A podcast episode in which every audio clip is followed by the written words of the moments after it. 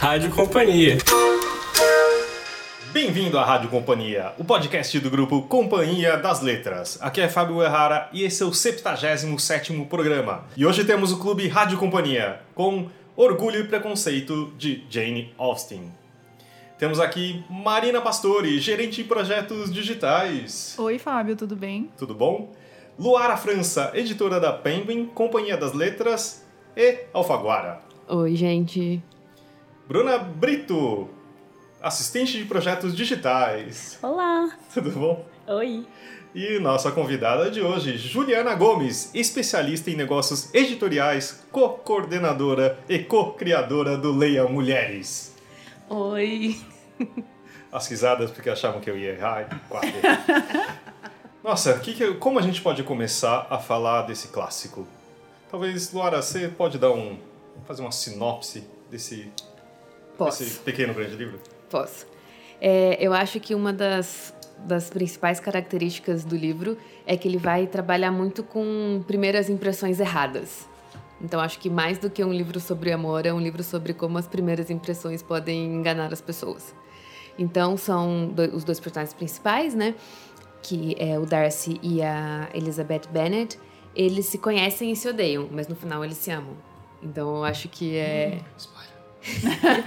Mas aqui tá Spoiler liberado de livro tudo. de Tá né? 200 liberado, anos. né? É spoiler free aqui, né? Eu vamos Porque tentar não tem- deixar pro final, mas apesar que não faz tem como, vai Tá ser bom. impossível.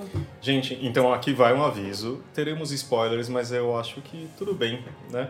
Eu acho Não- que tá liberado. Ah, na verdade, são spoilers que não estragam ah, o prazer da leitura, mesmo se você tá ouvindo aqui e nunca leu.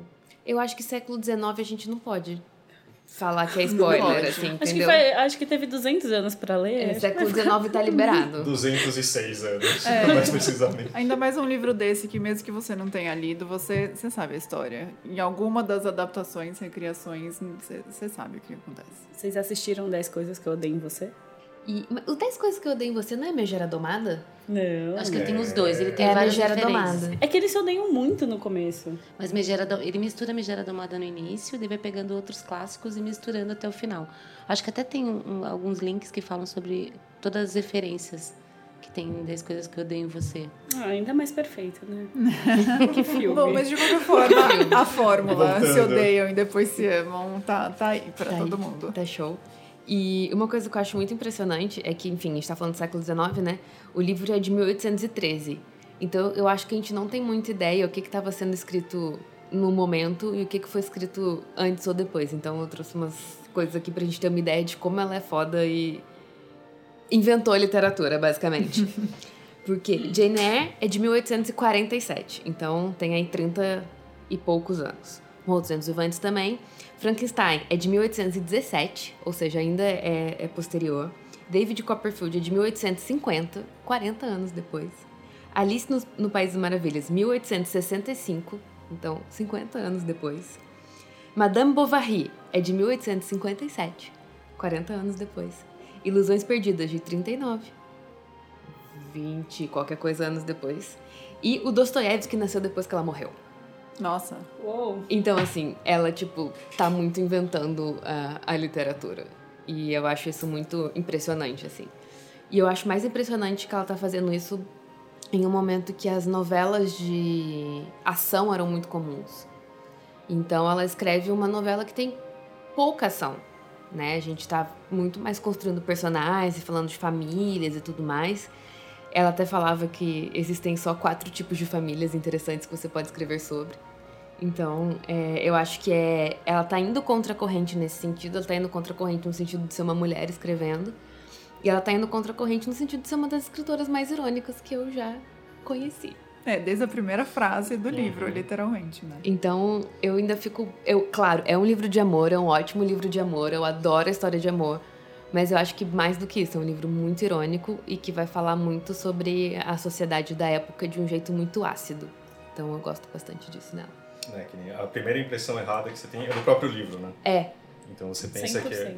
você pensa ah, é apenas uma história de amor, é uma reconta, uma recontação Uhum. do- de Cinderela ou algo assim. Mas não é bem por aí, né? Não. É, e eu achei legal você colocar dentro desse contexto, porque a, a Carla Cristina, que comentou lá no nosso evento no Facebook, ela até trouxe essas referências. Ela falou que a Elizabeth, dentro do seu núcleo familiar, é uma mulher tão decidida quanto Ana, de Ana Karenina, e Emma, de Madame Bovary. Mas, na verdade, essas personagens foram criadas muito depois, muito né? depois. Muito. É mesmo agora que eu fui ver, só para tirar a dúvida da Mulherzinhas, da May Alcott, e foi um 868. É, é Guerra Civil Americana, tipo, é muito depois. Ela tá construindo eh, toda essa ideia de personagem que a gente tem, vem dela. É, mesmo o, o Frankenstein, que é um livro é, em- historicamente próximo, né, que é de 1817, ele tem um... Eu gosto muito do Frankenstein, não é um demérito em absoluto. Mas ele tem uma qualidade formal muito inferior nesse sentido do que o Orgulho e Preconceito. E tem uma outra coisa que ela sempre falava também que é legal, que é ela a, a obra dela é como um pouco de marfim que eu esfrego bem com uma escova de modo a produzir pouco efeito depois de muito trabalho. Então, tipo, ela tem cinco romances que são formalmente impecáveis, assim, impecáveis. Tanto é que eu acho que é uma das escritoras mais difíceis de traduzir que eu já vi. Porque ela não tem uma linguagem rebuscada, ela não tem um vocabulário rebuscado, mas as, as, as frases são precisas e elas têm um ritmo muito próprio. É, eu, não, eu não consigo entender muito quem acha cansativa a leitura, porque eu- eu não consigo achar uma leitura cansativa, porque as, as frases são muito bem casadas, os parágrafos são muito bem construídos. É muito bonito, assim. Além da história ser bonita, formalmente é um livro muito, muito, muito impressionante para o século XIX. É. No começo do XIX. E você falou que não acontece muita coisa no romance, entre muitas aspas, né? Mas também não é aquela coisa que fica descrevendo tudo, o cenário e as roupas das personagens. Pelo contrário, né? Tudo muito, muito intencional. É, e tudo que é descrito é descrito por algum motivo. Assim, isso Exatamente. vai ser usado para alguma. É, Ele faz parte do processo, né? As descrições dela fazem parte desse processo. O que, às vezes, eu acho que o estigma, é até mesmo quando ela escreveu, foi a questão da primeira vez que foi editado foi pelo anonimato. Para ninguém saber que ela era Jane, que era uma mulher que estava escrevendo. Então, ela nem sequer usou o pseudônimo masculino. Ela preferiu o anonimato para poder editar as coisas. Isso é pensar na coragem que ela teve nessa época. Muito. O, o primeiro que sai, é o Razão e Sensibilidade, é de 1811 e é publicado com pseudônimo, é, pseudônimo né, com a rubrica Uma Mulher. É, a única, é a única assinatura que tem. E, e o, o Orgulho e Preconceito foi sucesso de público assim que saiu. Não, não, não, não se teve, nunca se teve dúvida que era um livro foda. Eu acho que Ninguém. é um dos livros de língua inglesa mais vendidos, não é isso? De todos os tempos e continua de uma atualidade. Quando você falou assim, ah, que tem gente que acha chato, talvez algu- alguém tinha um certo preconceito a respeito disso, por achar que. ah, eu, eu não gosto de muito de, de romance histórico, se é o que eu posso. Claro que não posso definir assim, mas pela linguagem, tudo, não sei, eu sempre preferi histórias contemporâneas. Talvez por, pela linguagem, a gente fala uma coisa que você não se identifica. E aí no começo você dá uma travadinha, assim, e fala assim, isso aqui. Realmente, a construção e a agilidade que as coisas vão acontecendo. É impressionante. Porque tem uma, muitas partes que são puro diálogo, né? Também entra naquilo e tem essa coisa de roteiro preciso, eu, é, sabe, de, de ah, coisas muito contemporâneas atuais, sabe? De, sei lá, eu vejo aqueles seriados que as pessoas falam muito. Então tem trocas muito ferinas, assim, muito inteligentes, todo mundo fala uma coisa, sabe, que tem algum um motivo de estar ali, né? E por isso que eu acho que também a construção dele é incrível mesmo. Ele não, não, não tem esse rebuscamento que eu imagino que seja um romance do século XIX, sabe? Os romances franceses do século XIX, por exemplo, são muito mais chatos. Muito, muito, muito, muito mais chatos. Assim, quilômetros mais chatos. Que daí eles vão escrever tudo, a roupa, não sei o quê, nananana. É, eu acho que é muito... Pra, pra mim, ela é muito econômica, porém é, certeira. Então, assim, ela não, ela não tira demais. Você não fica perdido, você, ela te fala o que ela precisa falar, mas ela fala do jeito certo, na medida certa. E isso que o Fábio falou, de ser difícil entrar no romance, é super, enfim, super comum. Muita gente fala isso, porque é uma linguagem um pouco diferente do que a gente está acostumado. E nisso eu acho que ter um pouco de contexto histórico ajuda muito. Se você souber, ah, mais ou menos o que está acontecendo no mundo em 1813, ah, mais ou menos quem que está escrevendo, isso já vai te dar uma ajuda Pra ver, para você começar a ler, sabendo. Ah, não, tudo bem, ela tá falando dessas meninas que moram numa casa e que elas realmente precisam casar, senão elas vão morrer de fome. Porque o pai delas vai morrer e elas não vão ter como comer. Então, acho que isso é, também é, é bom para quem tem um pouco de dificuldade. E você lê um livro dela e todos os outros vão, tipo, manteiga depois. Que você fala, cara, é muito maravilhoso. Até mesmo Lady Jane, que é da anti-heroína que ela cria, que talvez é a, novela, a menor novela dela, também tem esse. É, é, ela é muito forte, então ela tem questões fortes, os personagens dela têm uma opinião muito precisa e até algumas pessoas acham que é meio autobiográfico, que ela tira isso dela. E também alguns críticos falam que essa questão autobiográfica também reduz o valor do literário dela. Então, é, são essas questões com Jane Austen que ela demorou tanto tempo para entrar no cânone, se é que muitas pessoas ainda consideram. Então, essa que é, que é toda a questão. É, até mesmo a utilização do literatura feminina, mas Jane, não, Jane e Brontë não são só para ser lidas por mulheres, mas por todo mundo. Então, essa questão da universalidade que ela criou, com a Mary Shelley, elas criaram uma universalidade muito maior. Então, fica.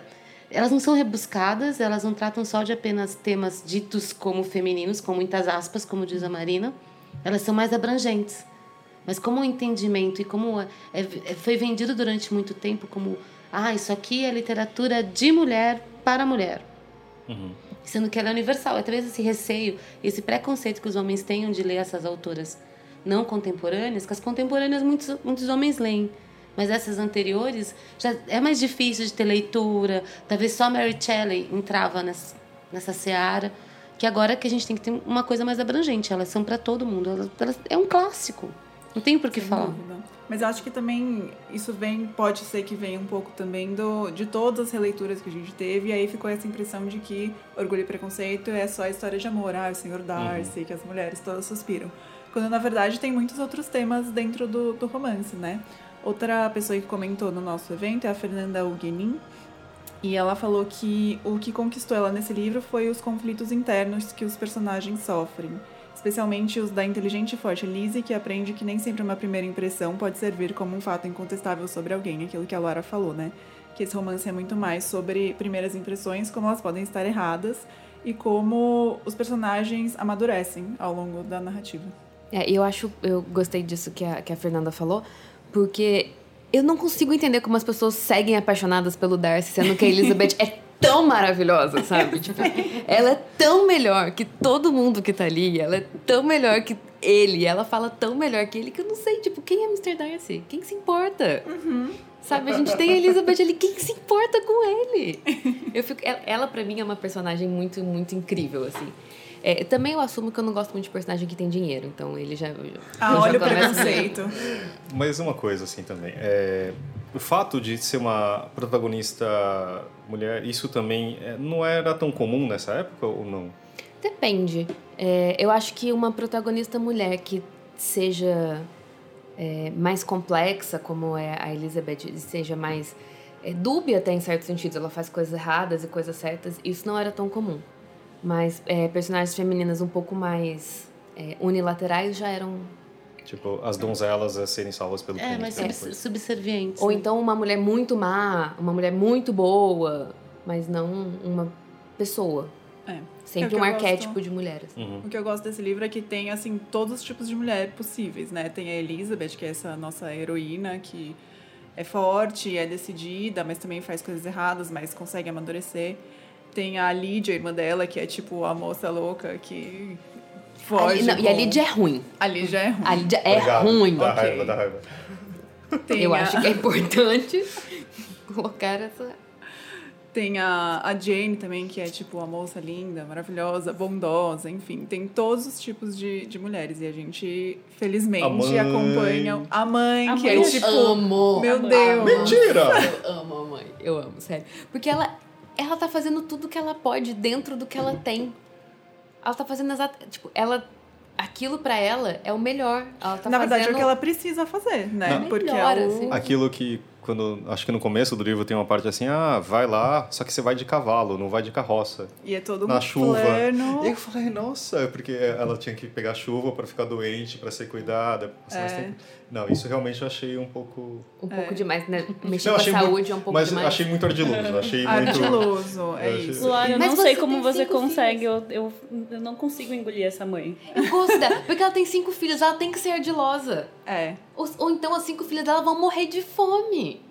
Eles não têm dinheiro pra nada. E na, e na verdade ela também, Quer talvez, dizer, né? uma, uma coisa importante também. Tá. Eles não têm dinheiro para nada no contexto Inglaterra, começo do século XIX. É, mas uma vez que o pai morresse, elas de fato poderiam não ter dinheiro pra nada. Mas, né? o, mas o pra nada seria não ter dinheiro pra ter um servo, não ter dinheiro pra ter alguém pra plantar, não ter. di- Certo. Entendeu? É, tipo, dentro da classe com certo privilégio, É. eles estão na, mais lá embaixo, né? É, Elas nunca seriam. É, é diferente da Jane Eyre, por exemplo, que ela efetivamente vai ser serva de alguém. Ela vai servir, ela vai limpar a casa, ela vai arrumar a casa. Por mais que ela seja educada em um colégio, então ela seja uma serva um pouco mais bem paga, alguma coisa assim, as Bennet nunca fariam isso. Então, Só mas pra vocês verem um pouquinho como é essa mãe. Trecho do livro. Lá vai. viram homens simpáticos? Flertaram? Eu tinha muita esperança de que uma pelo menos voltasse com o marido. Jane logo será uma senhora, é o que eu digo, está com quase 23. Deus, que vergonha sentiria se não tivesse casado aos 23. Nossa. Mas essa, esse trecho me lembra uma parte sobre a, a Charlotte, que é um, um contraponto legal, eu acho, a Elizabeth, porque ela é muito prática. Ela olha pro Sr. Collins e ela fala: Bom, esse cara é meio chato, eu não tô assim apaixonado por ele, mas É o que tá tendo. É eu o que sou tem. pobre, eu tenho que casar. Tipo, eu tenho 27 anos, eu tenho que casar, não é? Então, E ela não tem irmãos, eu acho, né? acho que não. Se eu não me engano, ela não tem irmãos, então tipo, ela realmente vai ficar. mãe- os pais vão morrer, ela vai ficar sozinha. Eu fico pensando também qual a média de vida que você tinha nessa época. Com certeza. Já em 27 anos já era tipo. É, Eu uma acho que- senhora. É, cê- acho que a Jane Austen morre com 42. que era relativamente Com minha idade. Nossa, eu já passei. Tô- tô- eu já tô na. Já tô Ela com com essa. 42. E uma- completamente aleatório também, mas eu tava lendo hoje de manhã por causa do podcast. É, alguns, enfim, então, é, os óculos da Jane Austen sobreviveram dentro da escrivaninha dela. Uhum. Então começaram a ver que ela, os óculos, a progressão da lente era muito maior do que era se esperado para uma pessoa de 42 anos. E daí, ah, será que ela teve catarata? Ah, não, não dá por causa não sei o que, não sei o que. Então, toda coisa médica, acham que ela pode ter morrido envenenada com arsênico. Nossa. Mas quem faria isso com Jane? Não, porque pode ter na água, é um metal pesado que poderia ter no, na- no forro da, do Ah, teto. É, sei lá, é um material comum que de repente era pra fazer telha. Sei lá. E é, e daí ela teve algum contato de alguma forma. E pode, pode ter sido envenenada com arsênico. Ou alguém pode ter matado ela também. Caramba. Jamais saberemos. Aí entra uma vinheta, a gente muda de assunto. Desculpa. E tem na, na questão que a Lu- a Luara comentou das primeiras impressões, o livro, na verdade, a primeira edição se chamou First Impressions. É verdade. Então isso tem, tem muito a ver com, com essas primeiras impressões. Depois, com as novas edições. E uma das primeiras leitoras do livro foi a esposa do Lord Byron. Nossa. Ela era fã da Jane Austen, mesmo sem saber. Ela, ela era uma fã ardorosa. E as construções que a Jane fez, morando em lugares muito distantes. Ela era amiga das Brontês. Na verdade, parece que tinha um crush com uma das Brontês. Que mundo pequeno. Exatamente, mas você viu como elas se ajudavam? Tipo, a Jane foi a primeira a editar, que ajudou as irmãs a editarem também. Como é que ela fazia? Tudo por carta. Isso foi numa época que a gente não imagina isso, na época de WhatsApp, internet, Facebook e aleatoriedades. Eu só queria colocar um outro comentário que aparece na numa das do- dos textos introdutórios do livro, que fala assim, um outro livro que fez muito sucesso na época chamava Pamela ou a Virtude Recompensada, de Samuel Richardson. Ela fala assim que a heroína, que é a Pamela, suporta ataques físicos, um rapto e uma tentativa de estupro do Sr. B durante tanto tempo e com tamanha firmeza moral que ela acaba, ele acaba se regenerando, apaixonando-se e fazendo dela sua esposa e senhora de suas propriedades. Só para também saber o que fazia sucesso na época, né? É, e é, é nisso que eu tava. que eu falei, eram livros com muita ação, de muita coisa. E eu acho que Pamela tem, tipo, 150 páginas. Então, tudo isso Nossa. aconteceu em 150 páginas. Então era bastante animado. Caramba. Lara, você sabe se os livros de conduta eram famosos também, né? muito famosos. Não porque ela, sei. ela comenta várias vezes, né, ao longo do, do Orgulho e Preconceito. É, isso eu realmente não sei. Eu sei que eles eram muito famosos na França no 17, no 18, mas eu não, não sei, realmente, na Inglaterra no 19. Mas deve ser. Essa Sim. galera demorou muito pra desapegar dessas coisas. Sim, porque no, no livro eles citam várias vezes que alguns livros de conduta que eram basicamente manuais de como garotas deveriam, garotas, senhoras, deveriam se comportar para serem aceitas e conseguirem casamento e coisas do tipo. E eu acho muito interessante todas as vezes que isso aparece, assim, porque você, você percebe que são as pessoas mais. Não sei, por exemplo, o Mr. Collins, que é o- um dos machos mais Ele é chatos. doidinho, né, gente? Nossa, ele é doidinho de péssimo, pedra. Nada ali faz sentido. Eu acho perfeito o momento depois do jantar, que Lembrando ele pega quem um ele livro é, de conduta pra ler pras meninas. Sermões. Que ele É, acha sermões. interessante. Ai, ele é muito super. E as meninas não estão nem aí. É ótimo. Bem, acho que não deu muito certo, não, é mesmo? Mas ele se casou. Se casou, porque, né? Você, como mulher, Você precisa. precisa. Nesse, nesse Menos momento. pior. É. É, uma outra coisa também é que por trás disso eu também ouvi muito a coisa do conflito entre classes, né? Você tem isso de Total. a, única ascensão possível para as mulheres, no caso, era um casamento, né? E também isso é da busca ah, os valores estão sempre muito claros, né? Ah, tal pessoa ganha 5 mil libras por ano, não sei o quê. Ah, não, 10 mil, sabe?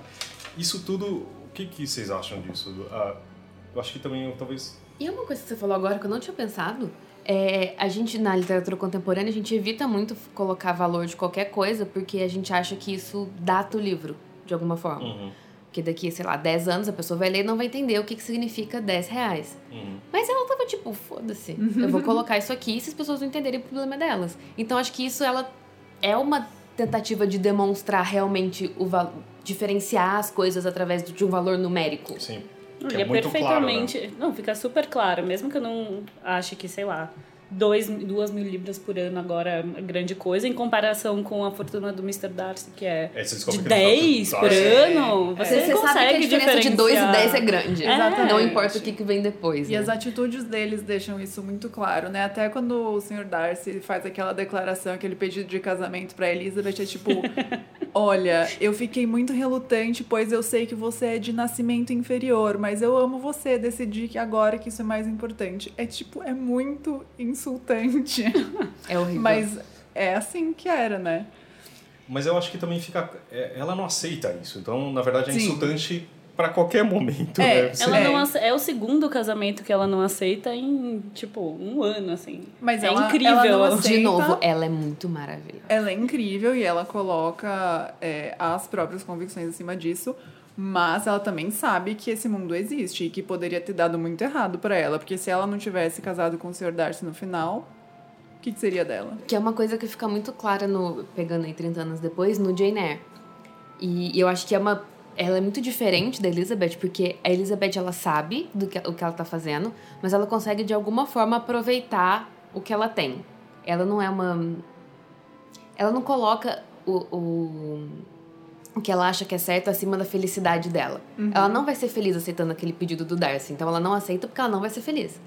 Agora, a Jane Eyre não. Ela não aceita porque é errado. É moralmente errado. Você fica, não, só vai ser feliz, pelo amor de Deus. É muito desesperador, assim. A, a diferença é muito, muito gritante nesse sentido. Então, eu acho que tem uma moral muito clara, mas tem muito uma ideia de felicidade. Que eu acho que também é, é pouco... é, pouco comum em personagens mulheres. Porque você tem que fazer o que é certo. Você vai ser feliz? Foda-se. Mas você tem que fazer o que é certo. E a Elizabeth não tem uma, uma certa. Que é bom pra família, pra sociedade. Não, dentro do próprio livro, a maioria dos casamentos são, são pensando no- na parte econômica e social. Eu acho que ela, é, ela e a irmã também, que, ok, a irmã tá apaixonada, e aí ela casa É. por estar apaixonada. Por acaso, acabou sendo bastante acaso. conveniente também. Que mas- bom que aconteceu, mas se não fosse também, eu acho que ela só teria casado com qualquer pessoa, porque era isso, tentando. Ficava bem claro isso, de vou fazer o que é melhor para minha família, para todos que estão à minha volta, e eu percebo isso muito na Elizabeth, que era, não, eu não vou aceitar. É. A mãe dela surtando já com o primeiro pedido que ela recusou, ela, não, eu não vou. Não adianta, sabe? Eu acho que não tá certo e eu não vou aceitar. Eu acho que isso até hoje em dia é, é bem, bem louvável. Muito. É. Não, porque tem, eu acho que assim, uma das coisas, muita coisa do livro fica, né? Ele passa primeiro por, por um teste atual, assim, vocês sentiram algum tipo de raiva do falando assim, ah, hoje isso não aconteceria ou algo assim? Talvez hoje isso não acontecesse exatamente nesses termos, mas o contexto geral da coisa, você ter que decidir entre o que é, sei lá, prático e a sua felicidade, Super aconteceria. super. É por isso que ela se torna atual, por isso que é um clássico. Então, se a gente colocar algumas questões, claro, a gente vai ter discussões de aceita, não aceita, a forma que isso aconteceu é questionável no livro, se a gente for colocar no contexto atual. Sim.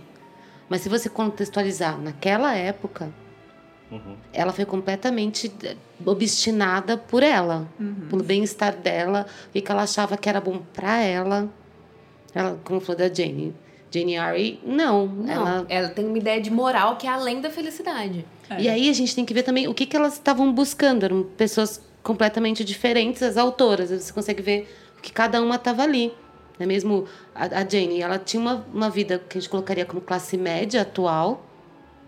Né? A- as irmãs Brontë eram mais pobres e acho que elas tinham essa questão moral E ela mais tinha forte. mais irmãos que. É, acho que ela tinha dois irmãos que teriam dinheiro pra sustentar ela. Então, tava tudo. Se ela não gasta dinheiro com livro, tava tudo bem também.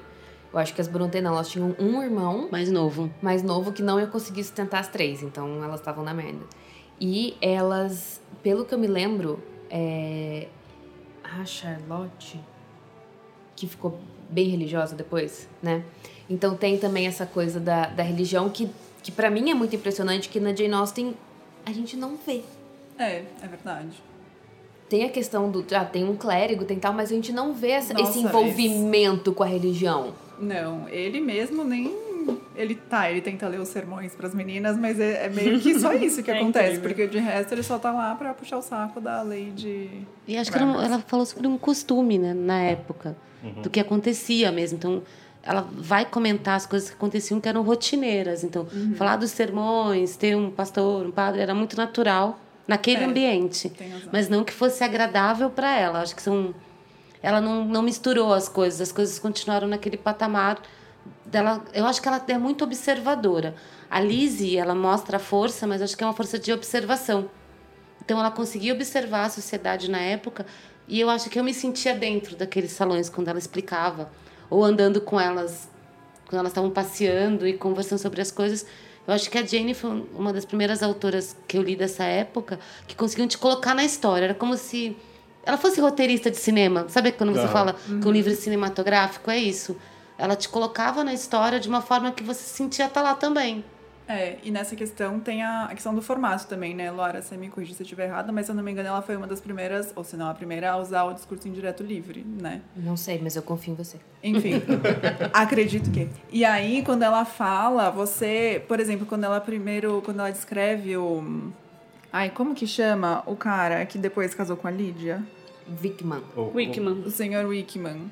Quando ela descreve ele primeiro e ele, ele tá contando pra ela daquele, daquele conflito que ele tem com o senhor Darcy, o jeito como ela descreve a cena, você fica acreditando que aquilo é verdade, que o senhor Darcy é horrível, que não pode assim, ter "Nossa, que outro lado pra desgraçado", essa história. Então, ela faz isso de um jeito muito efetivo, assim. Então, eu concordo que ela coloca a gente muito dentro da história.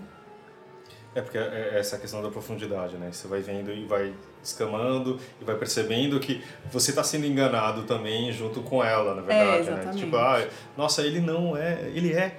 Você, você não sabe também. E, e acho que também a sensação que eu acho que tá, acho que te põe nesse papel. Você acaba se apaixonando pela figura exatamente como ela, porque é aos poucos que você vai descobrindo, né? Ela 100% te leva o leitor na mão, assim, fala, vem cá, você, agora a gente vai sentir isso, depois a gente vai sentir É. aquilo outro. Ela é bem. Mas ela não faz isso de um jeito manipulador, que você fica com raiva. Porque eu tenho muito isso, eu sofro muito com os livros, mas depois eu fico com raiva. que, tipo, eu sei que o autor queria que eu sentisse isso e eu senti, daí eu fico com raiva de mim, com raiva do autor, com raiva de todo mundo. Com ela, não tenho a sensação. Ela me leva, mas de um jeito tipo. Você Claro. tem alguma escolha ainda? Porque todo tempo você tá rindo. É inacreditável. Ela é maravilhosa. Eu, tinha- eu só não imaginava que era assim. Eu comecei a ler pro. Seguindo meu depoimento pessoal. Aí eu comecei a ler pro clube. E eu pensei, ok. Vamos De encarar. época vai ser maçante, vamos, vamos lá. Foi aquilo que você falou da, dos romances franceses. Eu achava que ia ser 100% assim.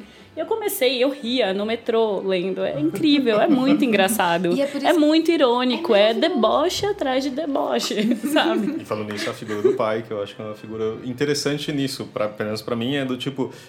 Você. Ele não é um ótimo pai, né? Assim, né? Aquela figura que a gente teria hoje, não passaria, não entraria na, na, na porta de uma escola Montessori nem nada parecido, entendeu? Mas é- tem uma coisa muito, acho que de todos os personagens, que é uma coisa muito humana, né? Mas eu queria pegar um momento pra gente bater palma pro pai no momento em que a Elizabeth recusa o casamento do Sr. Collins. Esse É a pai foi frase. assim. Eu vou ter que achar essa Meu Deus. Foi muito bom. Foi bom demais, é um E dos ele meus é- momentos preferidos. E eu acho que ele é, pra época, um excelente pai, assim. Uhum. Porque, É. cara, ele deixa elas fazerem o que elas querem. Ele não bate nelas, ele não, ele não tranca elas em casa, em um quarto sem janelas, o que era realmente comum. O quarto do meio da casa. hum, Enfim, até no Brasil a gente tem isso. Mas é um quarto que fica no meio, sem nenhuma janela, que é o quarto das filhas. Porque daí elas não têm nenhuma comunicação com o mundo exterior. Ele não faz isso, então assim, a gente já tá Para no os lucro. padrões. E tem um afeto real dele ali, né? Tem, Então, eu acho super. A relação dele com ela também é bem diferente, né? Com a Elizabeth. É, ele parece que gosta mais dela que das Ela. outras filhas, né? Que bom, Eu ao porque- contrário da mãe. Que bom, porque tem é alguma parte do livro que a mãe fala. Não que a mãe fala, que o narrador fala que a- ela era a menos preferida da mãe. Eu achei bem chocante. Eu, eu tava tendo uma Bem. conversa informal com pessoas bem jovens sobre ler Jane Austen e Orgulho e Preconceito. A maioria gostou, mas uma das pessoas me falou uma coisa que é, eu não sei se vocês concordam, que ela achava que talvez ela precisasse ter mais estofo literário, porque ela achou que ia ser mais simples ler Jane.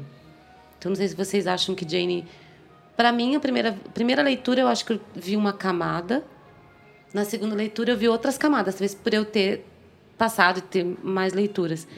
Se eh, não ter essa camada inicial de leitura de romances de formação É, eu não sei. dificulta.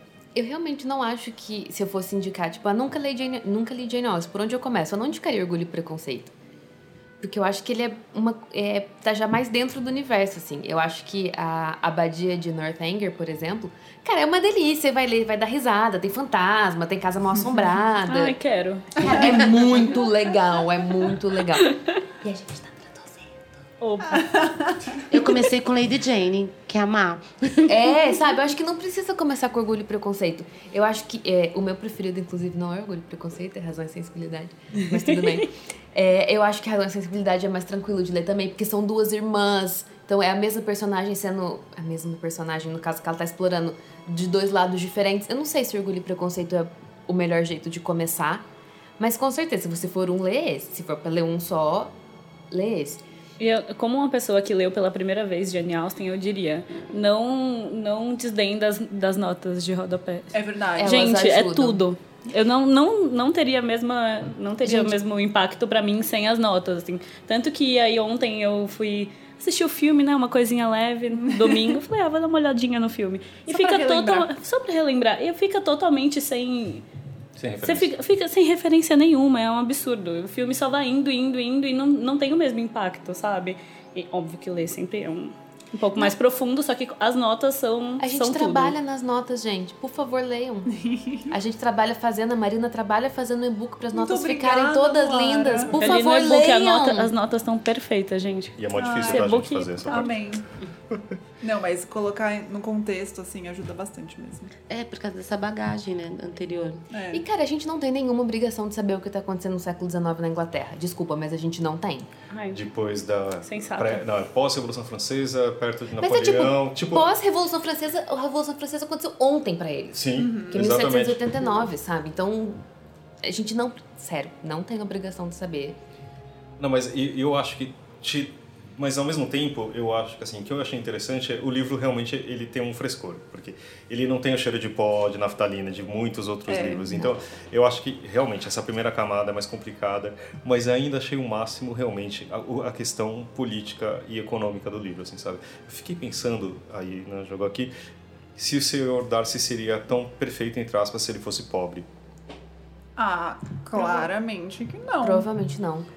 Eu acho que ela nunca desprezou o fato dele ter dinheiro. Não. Não, tanto que Não. quando ela vai pela primeira vez pela, pra propriedade dele lá, que é incrível, Ai, eu adoro linda essa- e elegante. Que as pessoas visitam, né? as Isso é pessoas bizarro. visitam. É meio que lá que ela fala, nossa, talvez eu ame esse homem, né? Talvez, talvez É. seja ótimo ser a senhora de Pemberley. Aí eu fiquei. Rainha.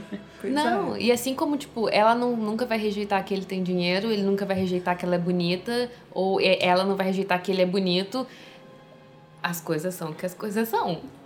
Não, e Eu ela, acho que ela deixa isso muito claro, assim, o tempo e ela todo. precisava casar. Todo, a opção da mulher naquela época era casar. Então, qual Não. o problema se ele for interessante E e rico? Qual o problema, né, Que o problema é menina? que eles, elas não tinham a educação formal, ou formal não sei exatamente, que, que elas se tornassem prendadas, não é isso? Tipo, elas não sabiam tocar piano direito, não sabiam desenhar, não ti, jamais tiveram uma governanta, Jamais. Que, Que absurdo. escândalo. cinco, cinco filhos. Nossa. Apesar que eu fico pensando, falei, nossa, imagina criar cinco filhos. Não, cinco filhos. Então... Sem eletricidade, sem água encanada. Oh, Deus. Nossa, Acho que são detalhes importantes. Reflitam aí. Contextualizando o texto. Acho importante a gente pensar nessas coisas. Mas eu acho que tem isso também. É, é, ela não vai desclassificar o fato, o fato que ele tem dinheiro. E é, ele também não vai desclassificar o fato que ela nunca teve que esfregar a privada, sabe? Então, tipo, ela também, ela não tem dinheiro, mas ela não é uma serva. É, exatamente. Tanto que se ela fosse mais pobre do que ela é, eles não teriam nem se conhecido, não teriam nem ocasião de se conhecer, né? Não. É um mundo muito fechado, então. E a gente sabe que eles estão ali no meio do privilégio, mas é necessário contextualizar tudo isso. Né? É uma época, é, ele é precursor de um monte de coisa que vai surgir depois, e ainda hoje pessoas escrevem baseados no que ela escreveu. Ela escreveu com 21, só foi editado aos 37. Não, é, é muito impressionante Então, essa ela mulher, tem um, gente. uma, Imagina, ela ficou dos 21 aos 37, ela escreveu todos os livros. E só aí que ela começou a falar. Acho que vendeu 20 milhões de cópias pelo mundo. Nossa. Gente, é muita coisa, é muita coisa. E, mas falando um negócio do dinheiro também que o Fábio falou, tô pensando aqui, é, ela considera, claro, que Darcy tem dinheiro, mas ela nunca tentou casar com Bingley, por exemplo, que tem mais dinheiro. Então É. acho que também tem um. Enfim, é uma Não pessoa é só o completa. Ela É. tá analisando duas pessoas completas se encontrando. É que talvez eu pensando na minha cabeça, tipo assim, ah, tipo, teria que ser pura, talvez, sabe? Uma ideia tão, um- um- tão plana e simples de, de, tipo, ser uma heroína é, pensando só no, amor, sei lá, alguma coisa assim. Mas, tipo, na verdade, acho que, que o, o que a gente... Que você acaba gostando dos personagens é isso, né? Eles são pessoas, são, São humanos. são né? humanos com, to, com um bom, o lado bom e ruim, né? Eu acho que ela deixou de ser o personagem romântico, né? Exato. Ele tem esse perfil do personagem romântico e ela não. Isso é um diferencial. Ela é uma pessoa. Ele não. Por isso Ele que é não é uma pessoa idealizado. completa. Ele, na verdade, é idealizado. Como que seria o homem perfeito? Mr. Darcy. Mas é engraçado, porque o que chega, o que chegava até a mim antes de ler era que é um livro super romântico, que era basicamente isso. Leia um romance. E aí quando você entra, tem essas camadas e ela fala o tempo inteiro de dinheiro e de ascensão social e, e os diálogos são super super rápidos e, e divertidos. Você não imaginava que era isso, sabe? Eu não imaginava. É, assim, Eu acho que essa ideia do romance ainda tá bem, bem presente. Porque existe, eles casam no final. Acho que todo livro dela tem um casamento no final. Acho que realmente Vários casamentos, às todo. e tudo bem, sabe? Porque era a- o final possível. Ou você casa, ou no, no Persuasão, que a moça não casa, ela. recu- Tudo bem também dá spoiler, né? É, Já XIX foi. não tem spoiler. no Persuasão, a Anne, ela não casa, ela recusa o casamento no começo, porque o pai dela manda ela recusar. E só que ela continua apaixonada pelo cara. E ela não consegue casar com mais ninguém. E quando o cara volta, ela fala: fudeu, porque eu já recusei. Eu quero casar com ele, ele não vai querer casar comigo agora, porque ele já tá rico, o que, que eu vou fazer? Daí fica nessa, nessa lenha. Mas o no final ela casa. Que mesmo já tendo recusado, já tendo vivido e não sei o que, não sei o que. Não tem como. é- Era a única. Era a única possibilidade. Ou você casa ou você vai viver com seu irmão. Na melhor, na melhor das Na melhor hipóteses. das hipóteses. Tem um irmão rico que tenha uma cunhada bacana também. Porque no Razões e. Sensibilidade, a cunhada é uma pentelha e manda as duas embora. E que Então, elas não tinham opção, porque como elas não tinham essa educação formal, normalmente é, virava governanta ou professora. Elas não tinham essa opção, porque elas não tinham educação formal. Então, na verdade, ela só tinha, em Orgulho e Preconceito, a única opção era o casamento. Que é diferente do, da Jane Eyre, por exemplo, que ela, ela não tem nem, ela tem bem menos dinheiro, mas como ela vai pra escola, ela pode ser governanta. Pra sobreviver, pelo Pra menos. sobreviver. Né? As, as Bennett não teriam nem isso. Não dá pra condenar ela a ter casado no final, porque eu acho que dentro do que dava pra fazer, ela fez o melhor, assim. Não é que ela só aceitou facilmente, ou só sei lá, acho que fica muito claro que a intenção dela não era casar durante o livro. Ao contrário de todas as irmãs, eu, o, o livro todo gira em torno da mãe tentando achar casamento para todas e todas tentando casar e arrumar homem, etc. E fica claro que não é, não é a intenção dela, aconteceu. É, e só depois dela ter recusado e depois de muita coisa ter acontecido, né? Mas eu fico pensando se a questão do casamento é mesmo protagonista da história. E não tudo que envolve a questão da sociedade. Sim. O casamento era um mal necessário e elas ficavam citando. Mas era como se usassem um... Era um assunto que tinha que entrar para poder explicar toda a situação que acontecia. Então, para explicar que a mulher, a situação da mulher naquela época, como era a economia, era meio de castas. As pessoas não mudavam de classe assim, porque elas não tinham como evoluir. Então, ela, ela usa esses subterfúgios, que a gente pode falar que são caretas, porque na época não era, era a realidade que ela vivia, mas é para colocar outras questões envolvendo isso. Então, pode parecer, ai, mas ali era só o patriarcado. Talvez sim, mas é porque naquela, naquela situação era o que ela podia fazer. E dentro disso, ela fez o melhor. Você vê, Jane Austen, a Luara já falou os dados. Quando ela lançou, não tinha nada. Tudo era mato na Tudo literatura era escrita por na mulheres. Com certeza. Mas é, esse o, a questão do casamento também, se você pensar, né? Tipo, os filmes da Disney, acho que só tem uns dois ou três que não, não terminaram em casamento, né? Tudo bem ter um final feliz, né? A gente gosta também. O importante é ela não se dobrar a isso, sabe? É, é incrível. É porque, assim, é, é bom ter um final feliz, a gente gosta, a gente termina de ler o livro bem, mas o final feliz não é o único objetivo da personagem durante o livro. O, o objetivo dela é ser desenvolvida enquanto personagem. Então, se você fez isso e ainda deu um final feliz pra ela, show. Tanto melhor. Você quer que eu leia um trecho sobre casamento? Eu quero, por favor. Vamos lá. Vamos lá. Depois vocês veem se dá pra encaixar. Eu acho que. Eu acho que para vocês entenderem um pouquinho da força dessa personagem, segue diálogo de quando o, Mr. Co- o Sr. Collins, o, o primo dela, é, O primo pentelho. o primo pentelho, que herdaria toda a fortuna da família, que era meio nada, mas enfim, era o que tinha. E ia herdar a casa, É, gente. a casa. Porque E- também todas as mulheres elas não poderiam receber a É, herança. Essa questão da herança também, nossa, desculpa. E ele fez um pedido, que foi um pedido super formal, falando que ele enumerou os motivos do porquê ele estava pedindo ela em casamento. Essa parte já foi super chocante.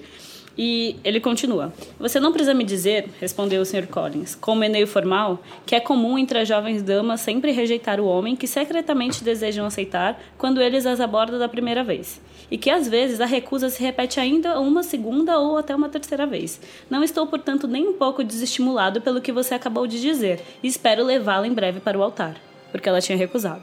Então ela responde: Posso jurar, senhor, exclamou Elizabeth, que sua esperança me parece extraordinária diante de minha declaração. Garanto que não sou dessas moças, se é que existem ta- essas tais moças, tão ousadas que arriscam sua felicidade na eventualidade de uma segunda proposta. Estou sendo absolutamente séria em minha recusa. O senhor não poderia me fazer feliz, eu estou convencida de que sou a última mulher no mundo capaz de fazê-lo feliz. 1813. Que loucura, né? É, o quanto eh, fo- foi o impacto dela quando foi lançado, assim. É, eu. Enfim, eu não sei o suficiente, eu acho, para falar muito sobre isso. Mas o que eu sei é que até hoje ela é considerada por muitos estudiosos mesmo como escritora menor, por tratar de questões familiares. É, no sentido de que a análise literária mais importante tem que ser a análise mais grandiloquente e menos familiar.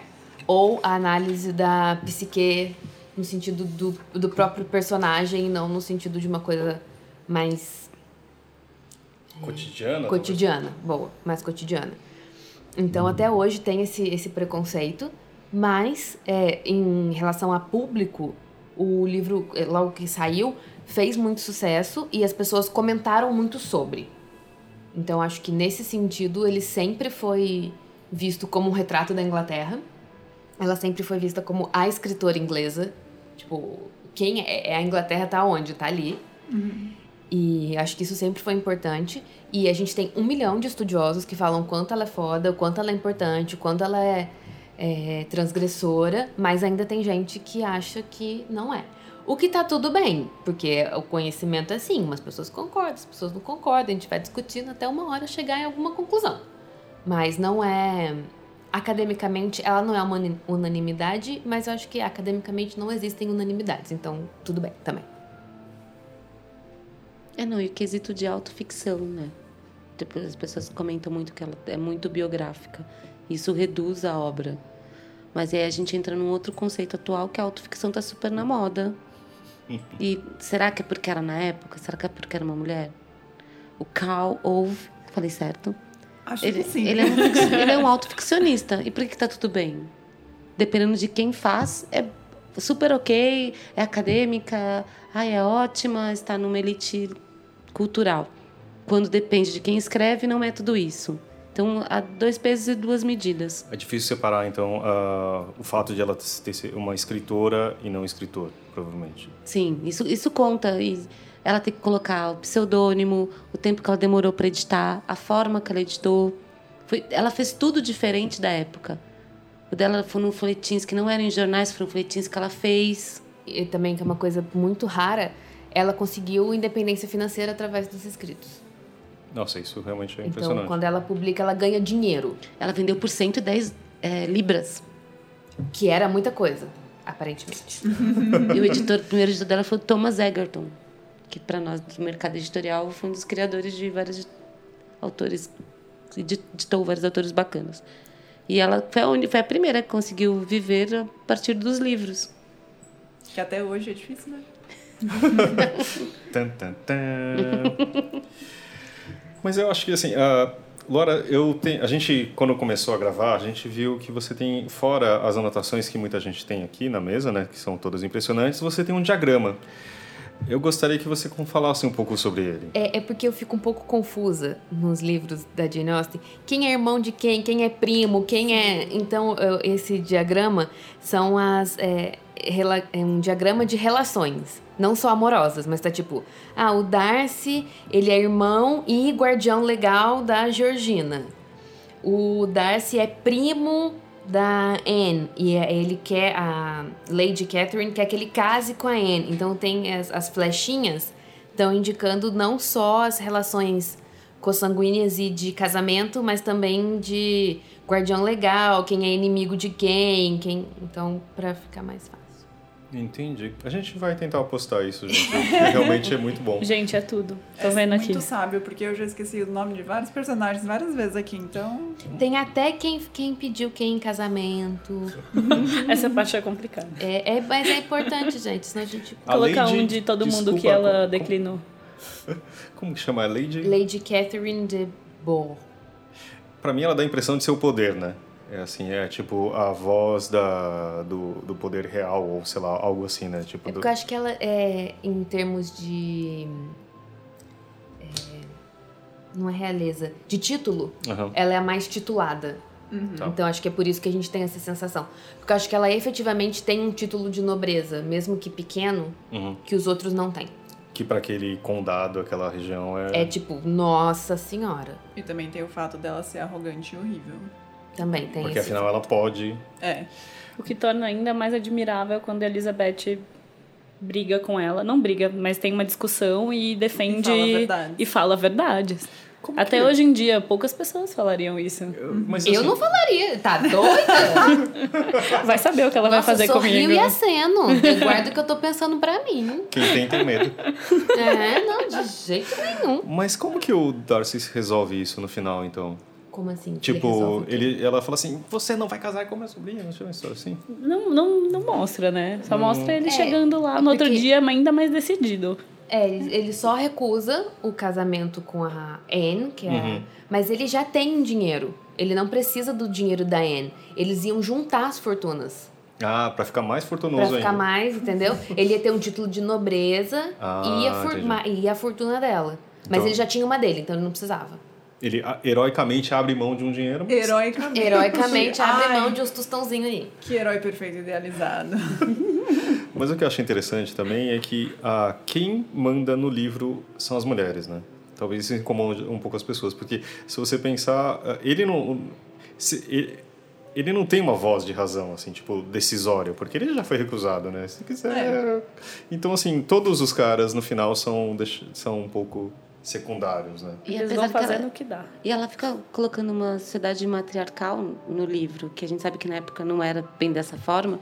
E mesmo os pais ficam como adereço. Uhum. Quem vai decidir, quem procura casamento, quem decide quem vai, quem decide o dinheiro, são as mães.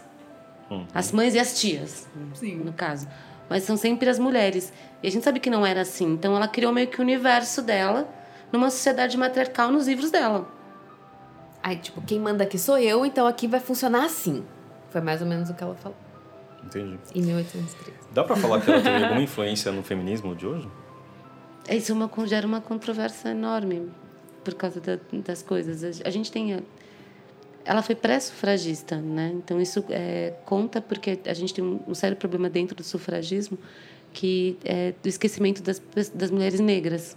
Então, quando se conseguiu o direito ao voto na Inglaterra, se esqueceu das mulheres negras. E a gente volta em Charlotte Brontë, em Jane Eyre, várias discussões com relação aos servos, ao, ao modo que é colocado, porque era um modo de época. E a gente sabe que isso também vai ter problema com a gente, com as sufragistas, e vai uma coisa enorme. Eu acho que ela começou com um pensamento avançado para uma mulher. Ela fez coisas que outras mulheres na época não fizeram. Então, ela pode ser uma pré-feminista, proto-feminista, como foi a Charlotte Perkins, como foram outras escritoras da época, a própria Lucy May Alcott. Então, eu acho que elas elas estão ali transitando em algo que elas não sabem o que é, que elas querem ter mais poder, mais voz. Então, a gente chamá-las de feminista, eu acho que não. Acho que é o É, porque proto-feminismo. eu acho que é até um pouco diacrônico, de alguma forma, você dar esse nome antes do nome existir. Claro. Então, assim, o nome não existia, não era uma preocupação. Mas tem uma importância de qualquer jeito. Eu acho que qualquer coisa que tem uma importância histórica tem uma importância para o momento atual.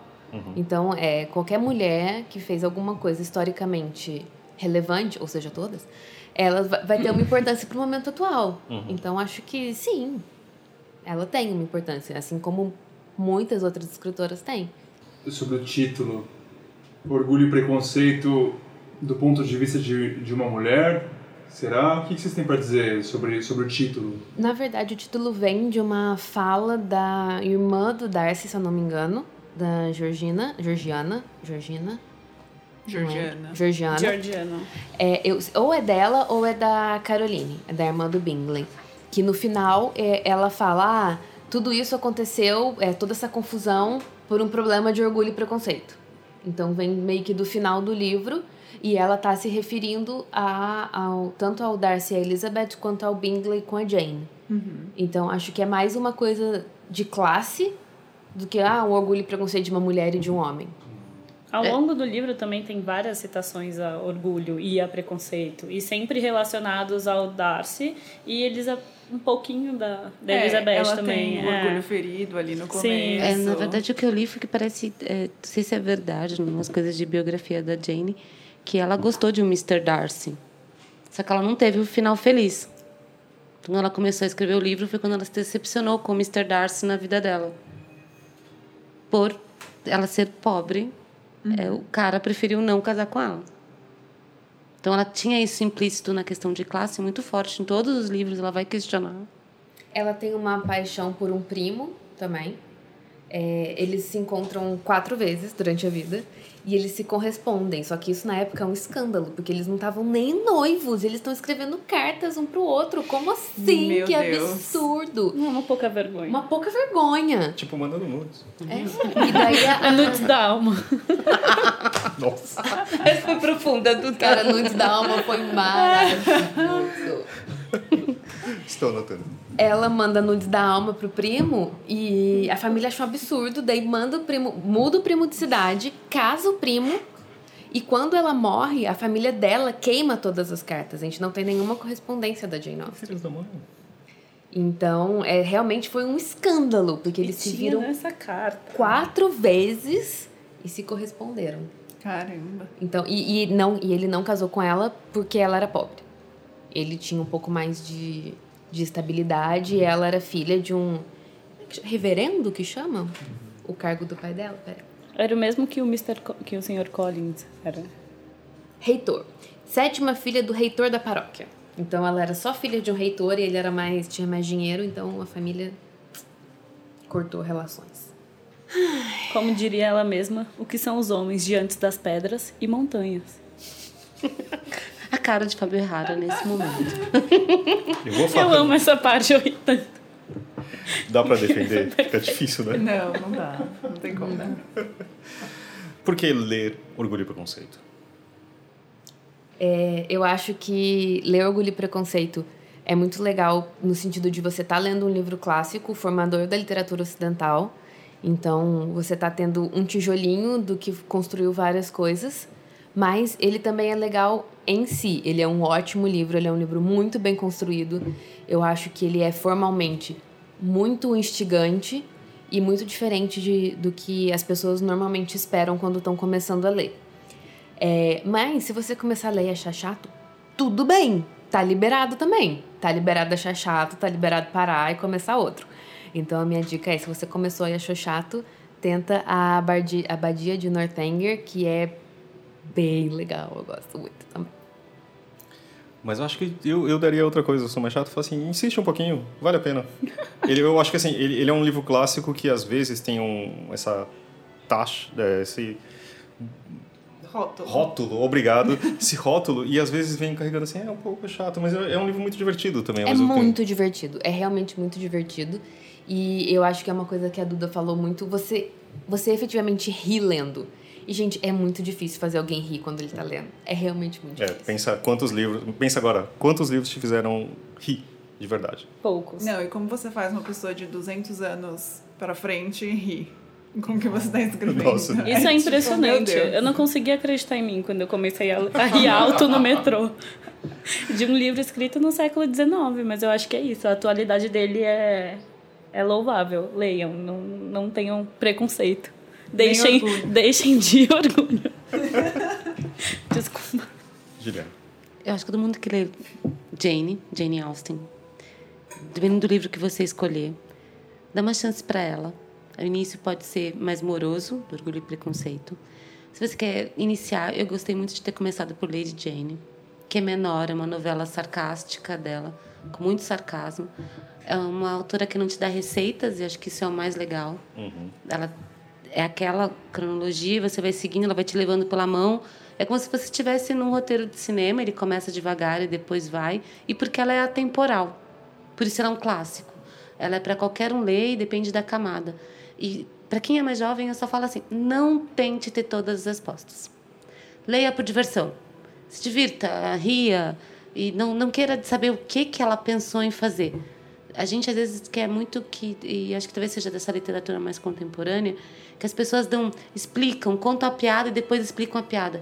Não, deixa você pensar. Leia a piada de menina Jane, ria com ela e pense na sua resposta. Pode ter certeza que a sua resposta está certa. Não existe resposta errada. Então, no clássico, a gente tem que começar a falar isso. Não queira explicar o que o autor quis dizer, o que foi aconteceu. Se divirta lendo. Então, acho que ler, para mim, ainda é uma diversão, apesar de ser meu trabalho. Então, é isso. Ler Menina Jane é se divertir. Muito bom. E não precisa ter medo de ler Não. Menina Jane. Queria encerrar aqui, Fábio, com um comentário da Carla Cristina também no nosso Facebook. Se prepara, porque é muito bom. Vamos lá. Tenho orgulho de ter me permitido conhecer estas palavras e preconceito de não tê-las incorporado antes. Sorte que tive sensibilidade para vivenciá-las e razão para confirmar sua grandeza. Obrigada, Carla. Obrigada, Fernanda, que também comentou. Mandem comentários que a gente adora. A gente lê tudo antes e separa absolutamente tudo, que a gente gosta de tudo. É isso. E depois desse comentário, não tenho mais o que falar, né? É isso. Só queria agradecer a vocês, Luara, Duda, Juju e Marina. Valeu, gente. Obrigada, Fábio. Tchau, Obrigada. gente. Obrigada. Queria agradecer a Luara, Marina, a Juju e a Duda por esse programa que foi muito bacana. Que se você não leu, acho que você ficou com vontade de ler, né? E no meio de maio a gente vai ter mais clube, não é isso, Marina? Isso aí. Agora o Clube Rádio Companhia passa a ser mensal.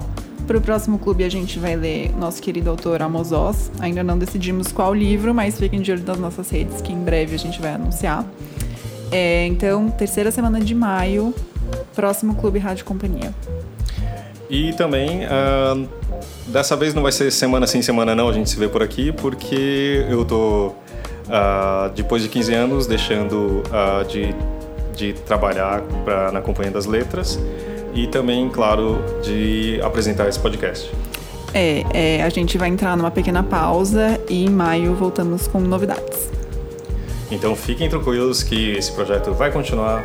Eu só queria pedir um momento de vocês, porque só para depois de 15 anos eu saio da companhia, é, depois de ter aprendido muito tudo que eu sei sobre livros praticamente. Uh, eu entrei aqui como vendedor de uma na Bienal do Livro de São Paulo faz muito tempo atrás. Depois eu trabalhei no departamento de produção, fazia produção gráfica, depois diretor de arte. Passei a coordenação do departamento de negócios digitais e por fim podcaster, né? Uh, num projeto que a gente não sabia muito bem o que fazer, né, Zé? Oh. A gente a gente aprendeu junto aqui a fazer. E mas depois de 77 programas, acho que a gente acho que a gente cumpriu a nossa missão. Quero agradecer a todo mundo, desde a diretoria, a todo o editorial, a todo mundo da comunicação, de todos os departamentos que sempre deram força, sempre foram muito bacanas, nos ajudaram aqui com a pauta, com uh, participando, mandando sugestões. E é isso. Agradecer muito a Companhia das Letras e a gente se vê por aí. Se quiser, uh, me procura aí nas redes sociais. Estou no Twitter, Instagram, Facebook, etc. E é isso. Valeu, gente. Não esqueçam de mandar amor pro Fábio no rádio arroba companhiadasletras.com.br. Obrigada, Fábio. Valeu, Marina. Valeu, Fá. Obrigado, Zé. Até mais, gente.